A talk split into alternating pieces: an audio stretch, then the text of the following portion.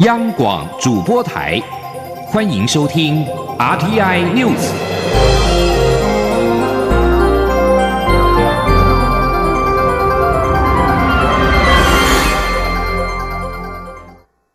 各位好，我是主播王玉伟，欢迎收听这节央广主播台提供给您的 RTI News。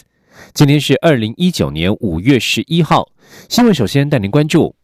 美中贸易谈判十号结束早上两个小时的议程，中方首席代表刘鹤已经离开谈判场地，目前还不明朗是否继续进行谈判。法新社报道，率团参与谈判的中国国务院副总理刘鹤与美国贸易代表莱特海泽与财政部长梅努钦在贸易代表署的台阶握手，并且向聚集采访的记者挥手致意之后驱车离开。目前不明朗十号稍后是否继续谈判。中国媒体先前报道，刘鹤将在十号下午离开华盛顿。而美国总统川普则是指出，美国和中国代表进行了两天坦率而且具有建设性的贸易谈判，协商将继续进行。他可能也可能不会移除加征于中国货物的关税，端视未来谈判的发展。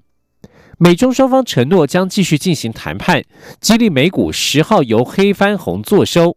道琼工业指数中场上涨了一百一十四点。涨幅百分之零点四四，收在两万五千九百四十二点三七点。而蔡英文总统十号召开国安高层会议，因应美中及全球贸易的新形势，发出了行动纲领，以台湾第一与台湾优先为最高原则，列出八大面向，有效因应情势变化。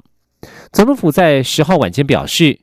行动纲领揭示，未来台湾的经济发展及对外贸易，必须在巩固台湾经济及主体性、照顾广大企业及人民利益的基础上，以台湾第一、台湾优先为最高原则，从加速掌握国际局势、加强稳定金融经济、加速协助台商回流、加速产业升级转型、加速改善经济结构以及加速全球合作布局、加强防杜中国磁吸。以及加强维系贸易秩序等八大面向，有效应应情势变化。总统也指示相关部会，面对复杂严峻的外在情势，除了密切掌握最新动态之外，各项包括前瞻基础建设的执行、强化内需、稳定股汇市与民生物价等等，也要确实到位，务必拿出成果，让国民放心，也让国家经济稳步成长。另外，财政部关务署在十号表示，为了防范中国产品透过台湾违规转运美国，将持续采取三大措施，从事前、通关、管理三个方面加强查核未标产地的情况，并且配合经济部采取相关的管制措施。而十号的国安高层会议，除了因应贸易战的情势之外，也关注两岸的情势。蔡英文总统在昨天提出了三个两岸政治情势的重要变化，向国人示警，包括中国加大两制台湾方案的宣传力道，并且孤立台湾，迫使台湾民众接受其政治主张；另外，也企图介入台湾的选举，并且在台海不断挑衅、破坏现状。总统已经要求国安团队尽速完备反渗透、反统战机制，维护台湾的主权及国家安全。这里记者欧阳梦平的采访报道。蔡英文总统十号上午召开国安高层会议，针对美中贸易战情势进行研判，并拟定应应策略。总统指出，面对国际经贸变局，台湾在稳固的经济体制及妥善产业策略下，政府有信心可以应应。但他认为，真正需要向国人示警的是，在习五条之后，两岸政治情势的三个重要变化。第一个变化是中国加大“一国两制”台湾方案的宣传力道，企图与台湾各界进行所谓民主协商，并以军事外交手段孤立台湾，迫使台湾民众接受中国的政治主张。其次是北京当局企图介入台湾的选举。总统说：“第二个变化是在今年大选年，北京当局一如以往，企图引导中台湾的政治人物表态。中共。”各涉台单位也借着各种的，呃，也借着各种的方式来分化，来扰乱台湾的社会，介入选举。第三个变化，则是美中除了经贸冲突外，双方在南海的政治军事活动也升温，中国更在台海挑衅动作不断。破坏台海现状。总统指出，针对这三项变化，他特地要求国安团队针对中共对台湾的渗透、统战，特别是近期曝光拥有媒体的财团接受中国资金或受中国影响以及假讯息问题，要尽速完备反渗透、反统战机制，维护台湾主权及国家安全。总统也要求加速民主防护网的法制化工作。他希望立法院加速审查陆海空军刑法、营业秘密法、国家情报工作法、国家安全法及两岸人民关系条例等修正案，早日完备民主防护网的功能。此外，总统指出，面临中共的军事威胁，国军会加强不对称战力。一方面秉持国防自主原则，加速国造潜舰、防空制海飞弹的生产；另一方面，借由常态化军购管道进行主战武器的更新。强化作战的训练，总统并提醒国人，外在力量的步步进逼固然令人忧心，但更糟的会是自己无法团结一心。他认为，在目前千变万化的局面中，能够稳定两岸情势的重要关键，绝不是投降、妥协或是让步，唯有一个坚定的政府，加上一个团结的社会，才能确保国家主权完整和国土安全，确保世世代代民主生活方式。中央广播电台记者欧阳梦平在台北采访报道。关注司法焦点，国民党前立委丁守中提出选举无效诉讼，台北地方法院在十号一审宣判丁守中败诉。对此，丁守中表示，这样的判决不仅伤害司法公信力，呃，更严重伤害台湾民主。等收到判决书之后，他会和律师团仔细研究是否提出上诉。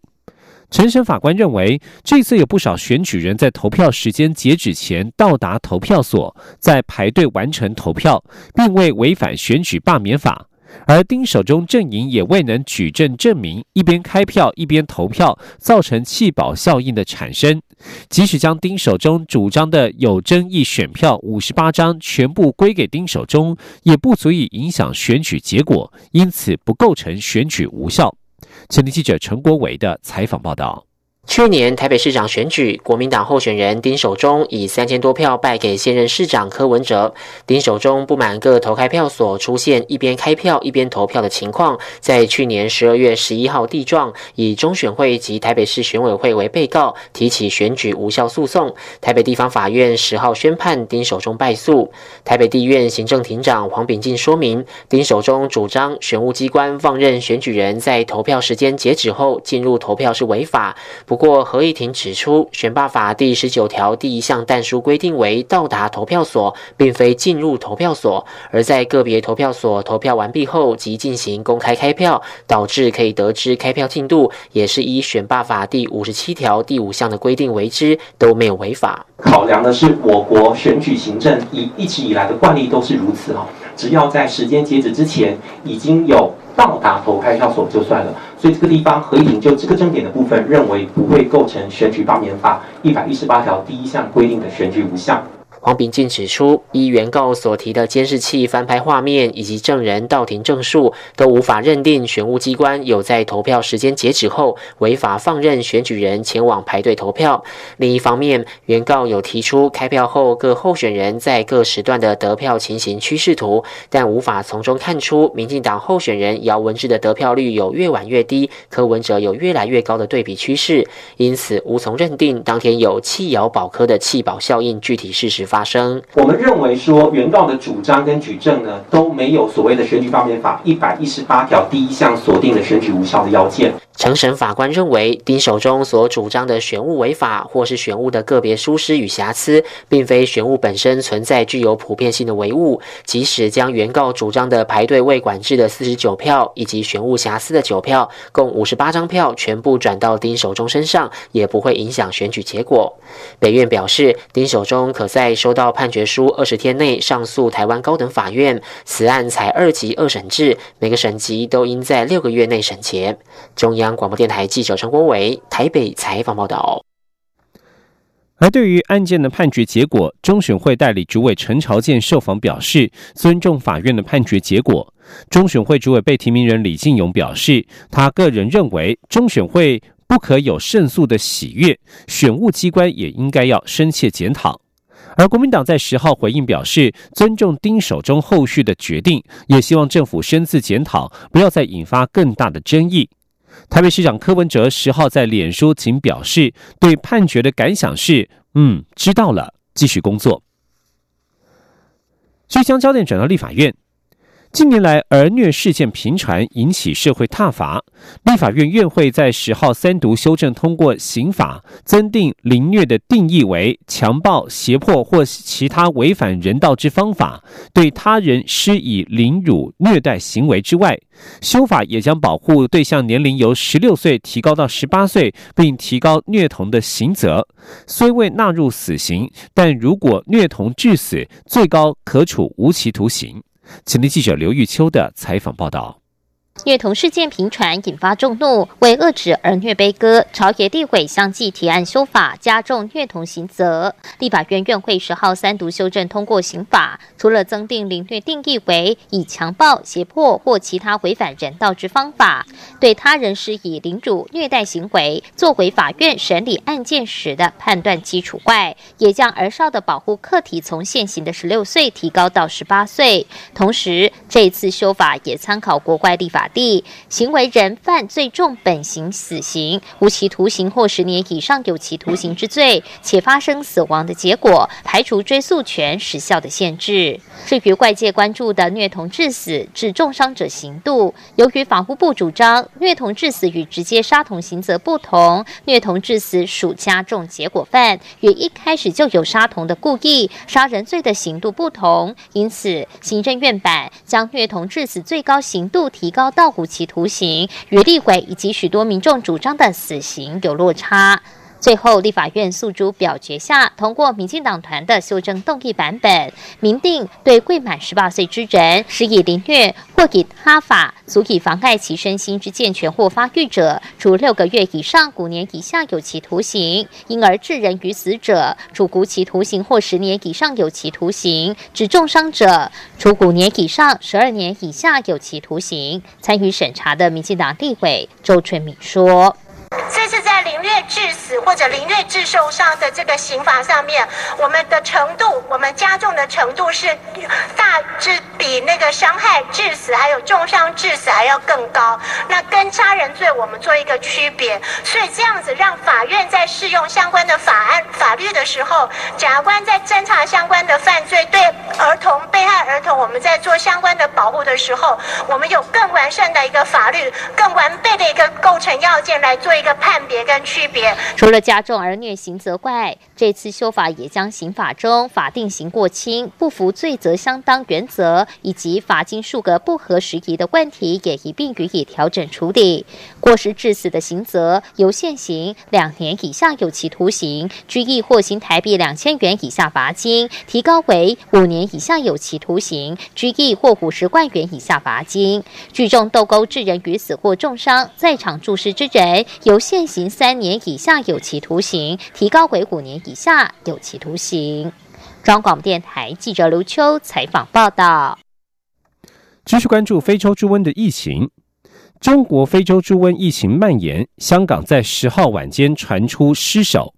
香港食物及卫生局局长陈肇始在昨天晚间举行记者会，表示上水屠宰场有中国的猪内脏样本验出非洲猪瘟病毒，当局决定销毁屠宰场内六千头猪只。香港零一的媒体报道，上水屠宰场由广东进口猪只内脏被验出带有非洲猪瘟病毒，约六千只活猪将被人道销毁。按照规定。屠宰场将停止运作数天，以便进行消毒，而供应市场的活猪将锐减八成。荃湾屠宰场只能够供应约四百只的本地活猪。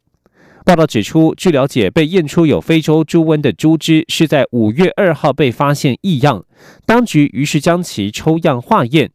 香港渔护署助理署长薛汉宗先前表示，当非洲猪瘟在香港爆发，将会采取隔离、销毁等措施，确保猪瘟病毒不会进入到食物链。而被问到是否会暂停中国猪肉供应香港，陈肇始并没有正面回应是否禁止中国猪只到香港，仅表示以既定程序处理。这里是中央广播电台。这里是中央广播电台台湾之音。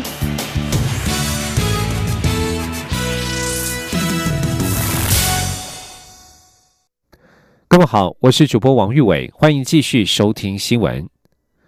来关注文教议题立法院院会在十号三读通过催生二十年的文化基本法除了强化保障艺术文化工作者的劳动权之外，也明定各级政府应该宽列文化预算，由中央设置文化发展基金。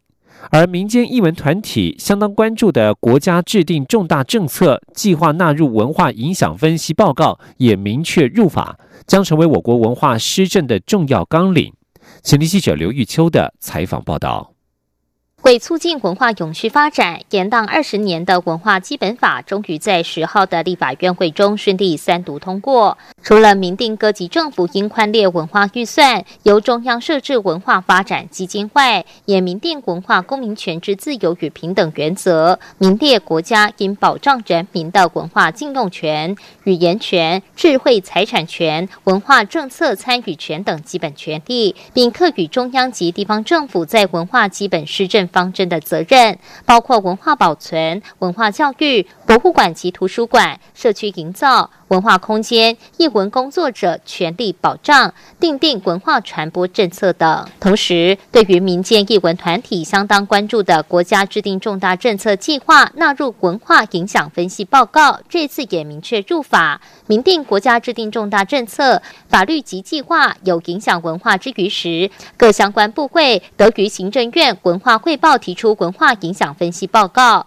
文化部应每四年召开全国文化会议，研。议全国文化发展事故，地方政府应建立人民参与文化政策的常设性机制，每四年召开地方文化发展会议，订定地方文化发展计划。参与修法的民进党立委吴思瑶表示：“文化力就是国力，民间倡议了二十年的文化基本法，终于完成三读，堪称一部文化宪法。以根本性、原则性的上位法位阶，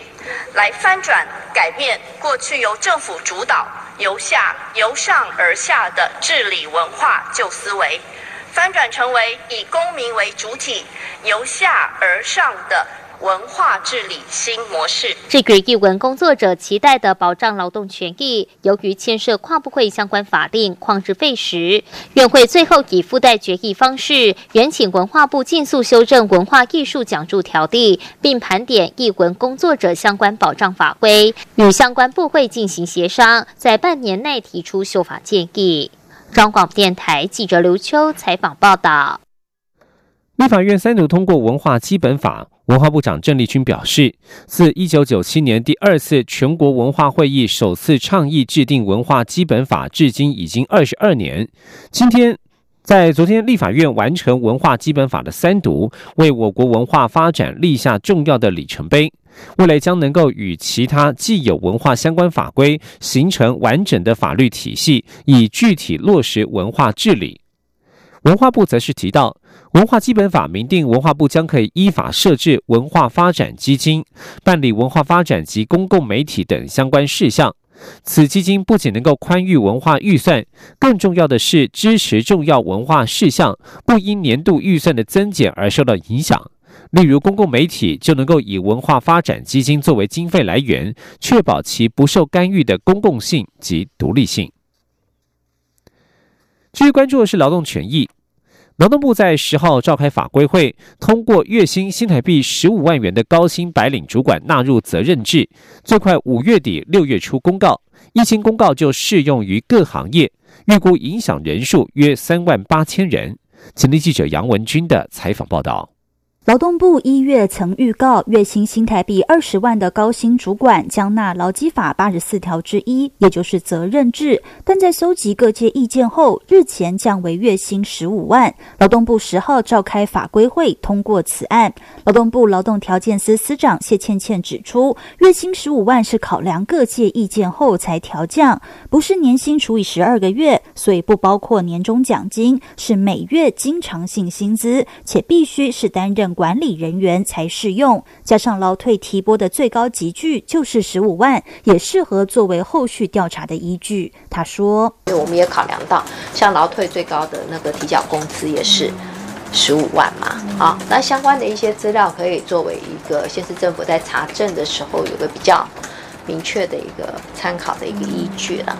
谢倩倩指出，劳基法施行细则中明确规范，所谓的监督管理人员是指受雇主雇佣，负责事业经营及管理工作，并对一般劳工的受雇、解雇或劳动条件具有决定权利的主管级人员。所以定义不变，只是多加了一个薪资门槛，排除让所有监督管理人员都适用责任制。谢建倩强调，适用责任制不等于工时无上限，只是让工时更有弹性。同样需要制备出勤记录，并受到工时规范，也需要经过劳资双方约定，再报地方主管机关核备。此案最快五月底六月初公告，预估影响人数约三万八千人。国发会也发布新闻稿回应，尽管十五万元的门槛和国内外工商团体所判仍有差距，但在与国际竞逐人才及争取吸引投资的努力方面，仍跨出一大步。国发会将持续与各部会共同努力，改善台湾投资与经商环境。中央广播电台记者杨文君台北采访报道。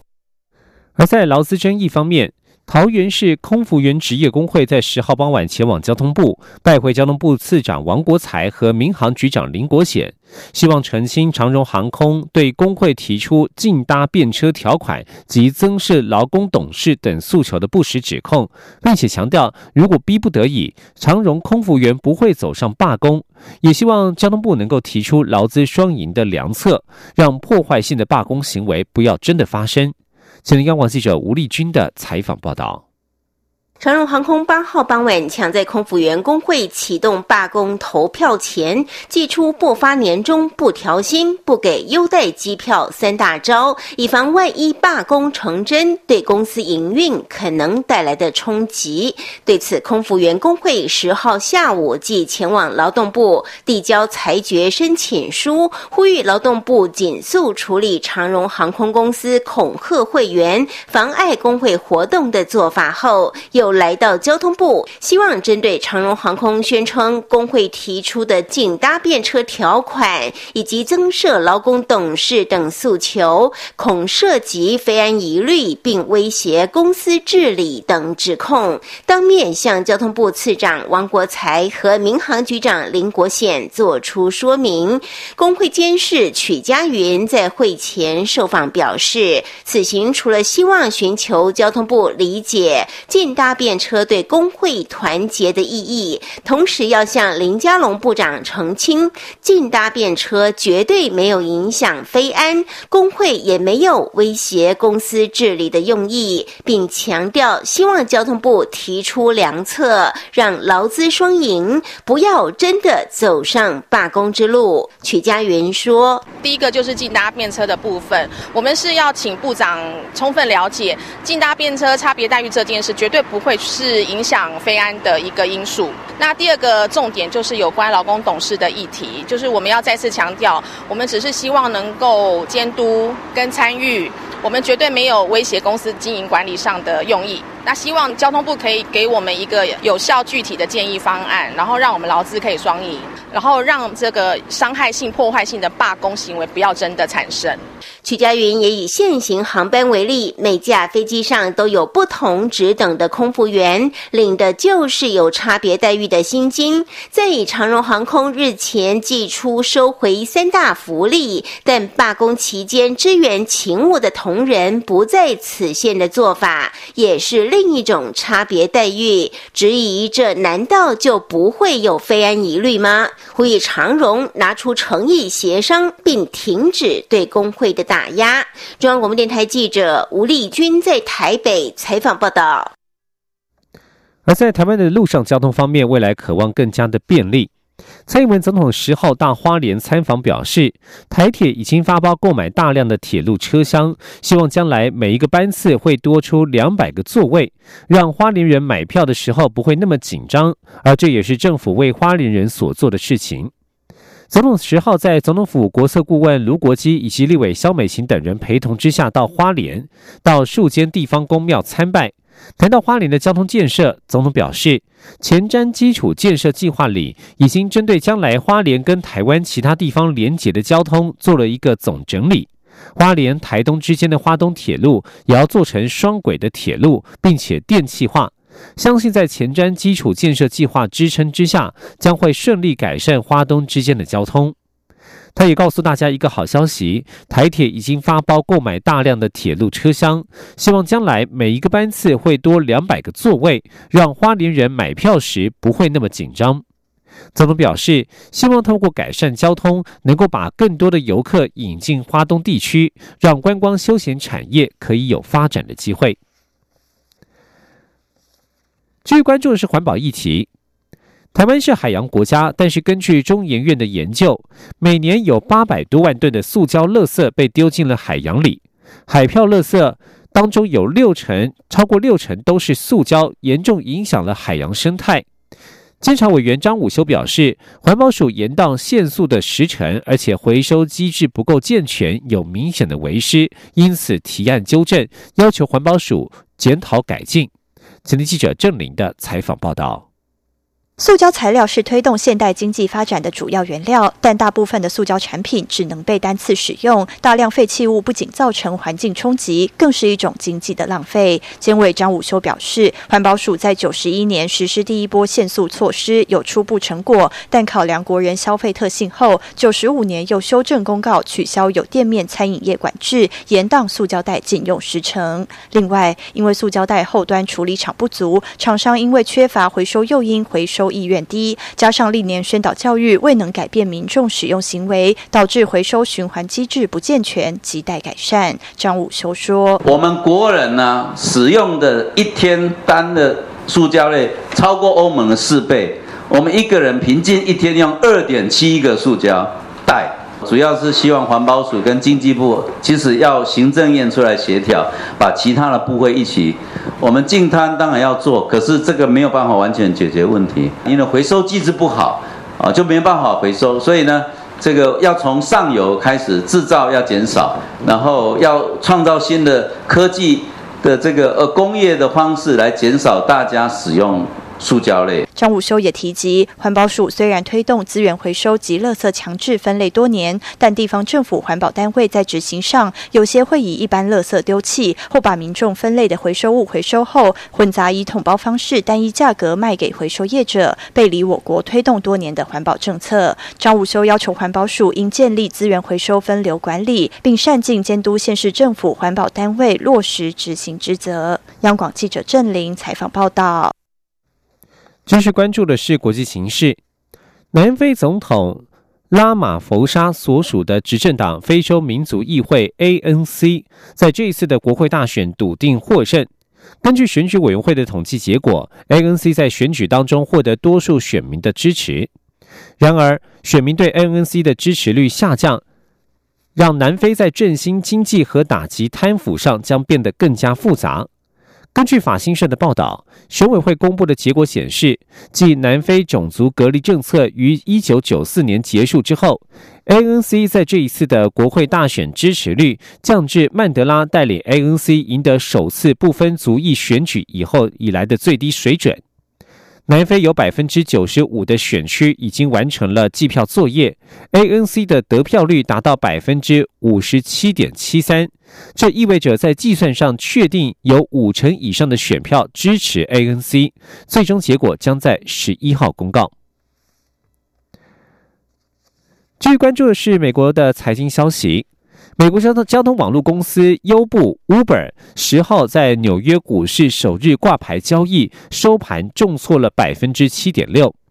Uber 经过首次的公开募股 IPO，定价为每股四十五美元，换算公司市值达到八百二十亿美元。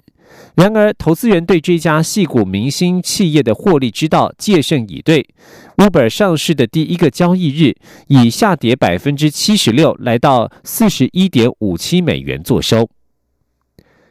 以上新闻由王玉伟编辑播报。相关新闻欢迎上央广网站点选收听。我们的网址是 triple w 打 r t i 打 o r g 打 t w。这里是中央广播电台台湾之音。